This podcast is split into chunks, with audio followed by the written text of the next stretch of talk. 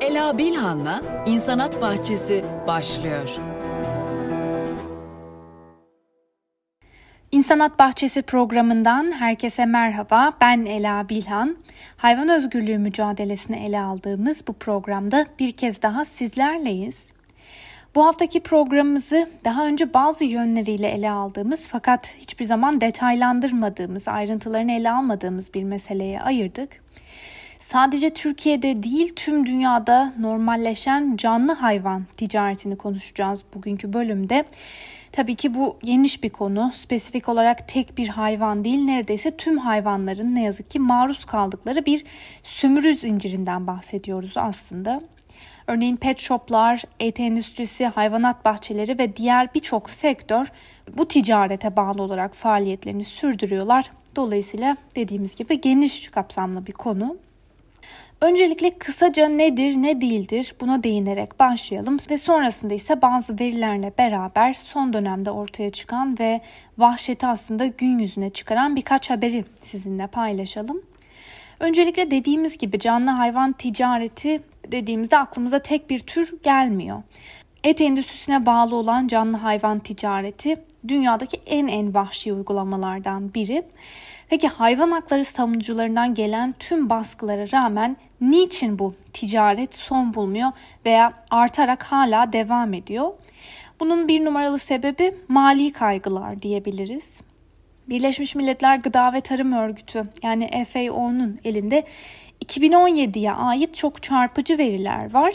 Bu verilere göre dünya genelinde 2017 yılında bir önceki 10 yıla kıyasla %30 oranında daha fazla canlı hayvan ticareti gerçekleştirilmiş ve bu oranın önümüzdeki yıllarda daha da artması bekleniyor. Bu artışın nedeni ise yaşanan tüm teknolojik gelişmelere rağmen canlı hayvan taşımacılığının dondurulmuş ürün taşımacılığından çok çok daha ucuz olması. Ve canlı hayvan ticareti çok büyük bir hayvan hakları e, ihlali yaratıyor olmasının yanında aslında salgın hastalıklarında kaynağı olabileceği düşünülüyor. Fakat tüm bu endişelere rağmen küresel canlı hayvan ticareti son 50 yılda tam 4 katına çıkmış durumda. Yine Birleşmiş Milletler Gıda ve Tarım Örgütü'nün verilerine göre her yıl tam 2 milyar hayvan kamyonlara veya gemilere yüklenerek farklı ülkelere doğru haftalarca, aylarca sürecek yolculuklara çıkıyorlar. Yani bu aslında e, gün bazında ele alınacak olursa her gün en az 5 milyon hayvanın bir ülkeden başka bir ülkeye öldürülmek, kesilmek üzere gittiği anlamına, yolculuk etmek zorunda kaldığı anlamına geliyor. Ve ne yazık ki bunlar çok çok ciddi rakamlar. Yani birkaç şirketin yaptığı bir ticaretin ötesinde tüm dünyada aslında kabul görmüş bir sürdürülemez hayvancılık biçiminden bahsediyoruz. Bunun yanı sıra özellikle gelişmiş e, ülkelerde, tırnak içinde gelişmiş ülkelerde et giderek daha pahalı bir e, ürün, bir gıda haline geliyor. Fakat yine de bu ülkelerde et üretimi de sürekli artış eğilimi gösteriyor. Bu arz talep arasındaki uçurumun giderek büyümesiyle beraber birçok e, gelişmiş ülke yine tırnak içinde 3. dünya ülkelerinden et ithal ediyor. Üçüncü dünya ülkeleri dediğimiz şeye de örnek verelim. Örneğin Brezilya veya Venezuela et ithalatının en bilinen en favori ithal noktalarından bir tanesi. Bunun nedeni orada üretilen etin tabii ki daha ucuz olması. Fakat şimdi de diyebilirsiniz ki neden dondurulmuş veya soğukta tutulan et ithal edilmiyor? Bunun da tabii ki birçok nedeni var. Dediğimiz gibi baş etkenlerden bir tanesi bu yöntemin dondurulmuş gıda ticaretinden çok daha ucuz olması.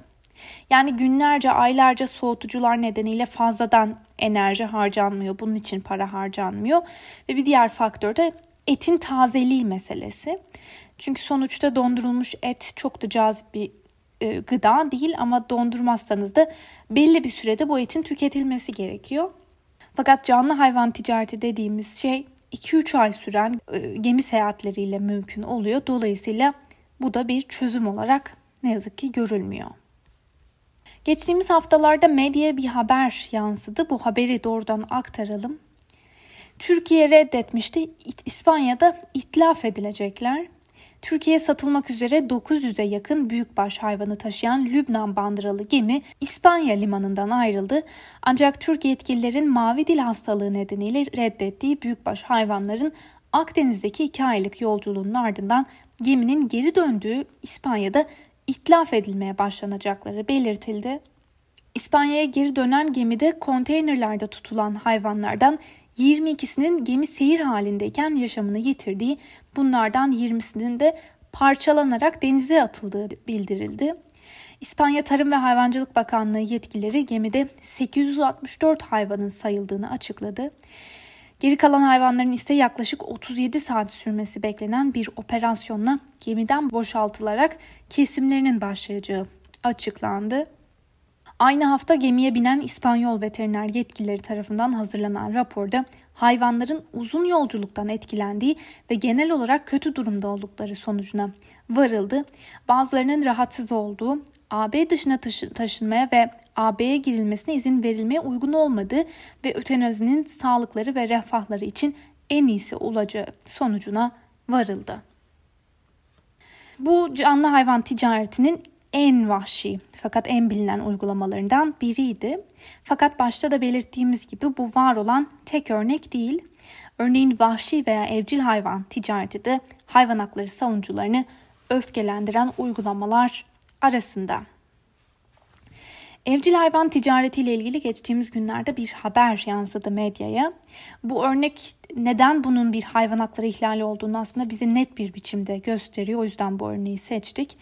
Çin'de bir polis operasyon düzenliyor ve bir, çek, bir çeteyi çökertiyor. Meğerse Çin'de faaliyet gösteren bir kargo şirketinin canlı olarak hayvanları plastik kutulara koyup ticaretini yaptığı ortaya çıktı. Bu haberi doğrudan aktarayım. Çin'de polis plastik kutularda canlı hayvan ticareti yapanlara operasyon düzenledi. Çin'de plastik kargo kutuları içinde gönderilen ve bazen hayvanların yolda hayatını kaybetmesine neden olan uygulama ülkenin sosyal medya platformlarından birinde eleştirilince polis harekete geçti. Yavru kaplumbağa, kertenkele, hamster, kedi ve köpeklerin e-ticaret platformları üzerinden yani online olarak satışı ülkede son dönemde popüler hale geldi. Çin basınındaki haberlere göre müşterilerin e-ticaret platformu üzerinden verdiği sipariş sonrası ülkenin bir ucundan diğer ucuna plastik kargo kutular içinde gönderildiği tespit edildi. Ülkenin Chengdu kentindeki operasyonda 160 kedi ve köpek yavrusu ele geçirilirken kutulardaki bazı hayvanların ise öldüğü tespit edildi. Bu da geçtiğimiz hafta Çin'den gelen yalnızca bir örnekti. Bunun gibi binlercesi daha var. Belki fark edilmeyen, tespit edilemeyen, bile bile harekete geçilmeyen daha birçok örnek olduğunu biliyoruz. Öbür taraftan İnsanat Bahçesi programını düzenli olarak takip edenler de hatırlayacaktır ki önceki haftalarda Türkiye'deki evcil hayvan piyasasından bahsetmiştik. Aslında pet shopların arka planında yatan e, vahşeti ele almıştık ve demiştik ki Türkiye'de satışa sunulan birçok kedi, köpek, evcil hayvan aslında Doğu Avrupa ülkelerinden veya Balkanlardan kutular içinde getirilen bazen e, narkoz verilerek bagajlarda tutulan hayvanlar. Dolayısıyla Türkiye'de de bu canlı hayvan ticaretiyle burun buruna yaşıyoruz diyebiliriz. Canlı hayvan ticaretinin alt başlıklarından biri evcil hayvan ticareti ise bir diğeri de vahşi hayvan ticareti. Bu da tabii ki çok çok geniş bir konu. 5 dakikada belki anlatılıp geçilecek bir konu değil ama hiç değilse geri gelmişken değinelim. Öncelikle vahşi hayvan kaçakçılığı veya ticaretinin farklı amaçları ve farklı türleri var. Bu başlık altında maymun, kaplan, aslan, iguana, papağanlar, susamurları, timsah gibi yaşam alanı gerçekten vahşi doğa olan hayvanları konumlandırabiliriz. Örneğin zaman zaman medyaya yansıyan, sosyal medyaya yansıyan haberlerde çok zengin kişilerin bahçelerinde timsah baktıklarına veya aslanlarla alt alta üst üste yaşadıklarını görüyoruz.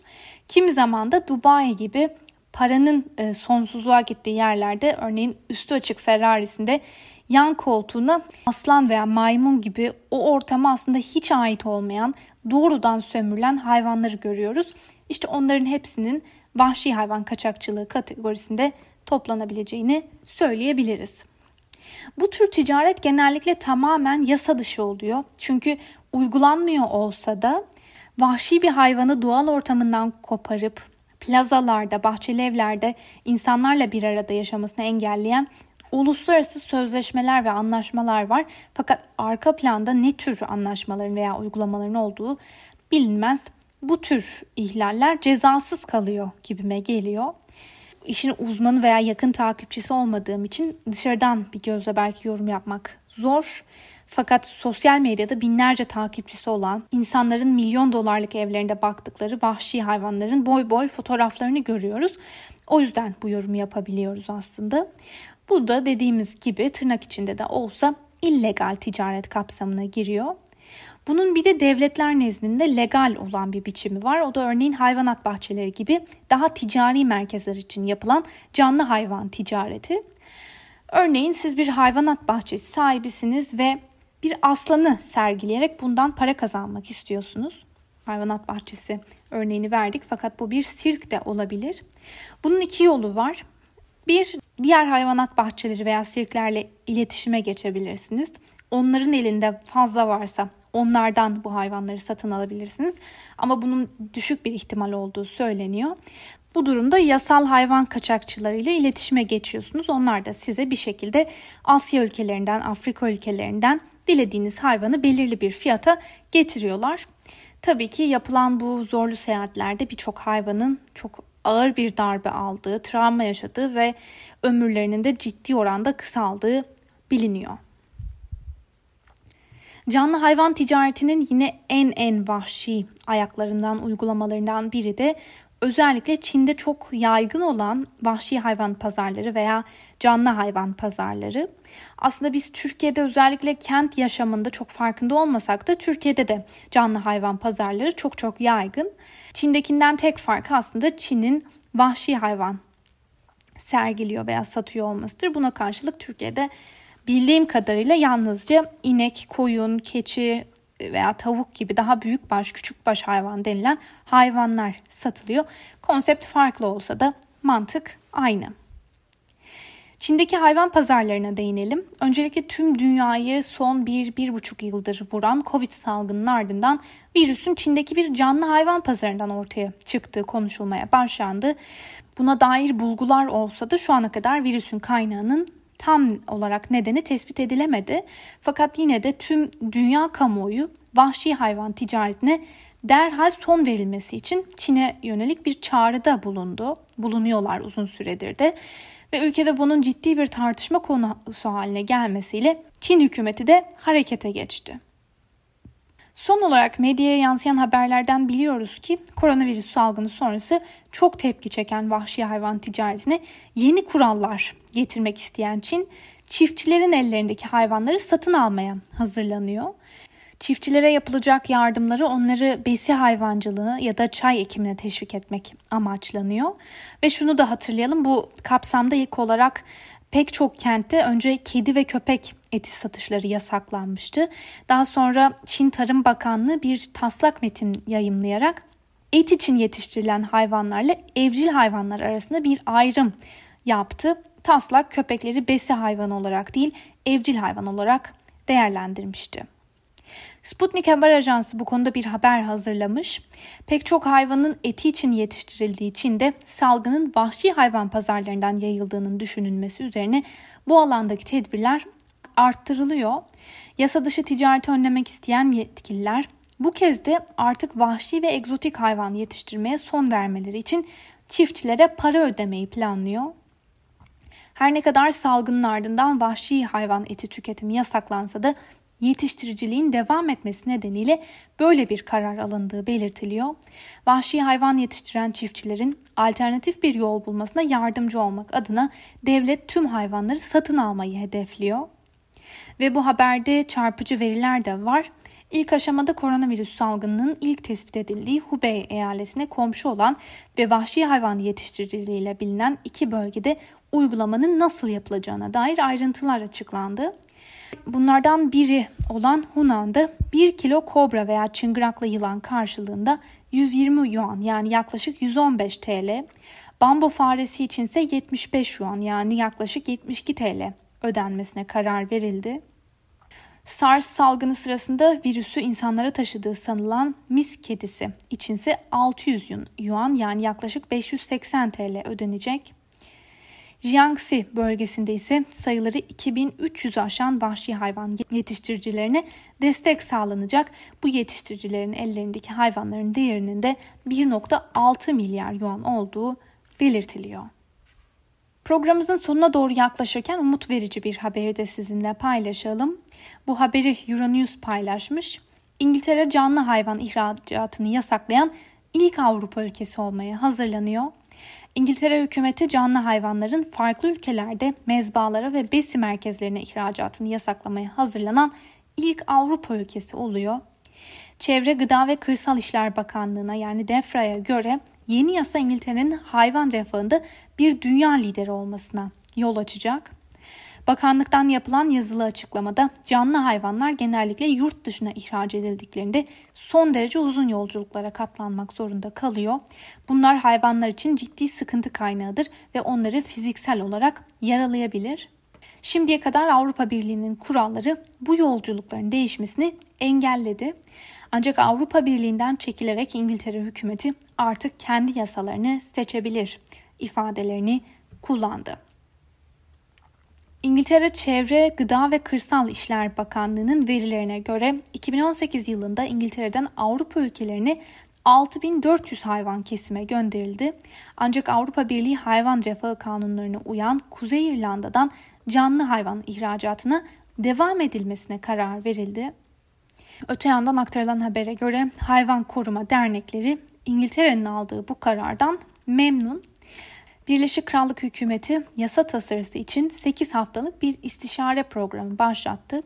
Hayvanları Koruma Vakfı'nın kurucusu olan Lorraine Platt bu istişarenin sonucunda 2022 yılına kadar hatta gelecek yıl için canlı hayvanların mezbalara ihracatını son vereceğimizden umutluyuz dedi.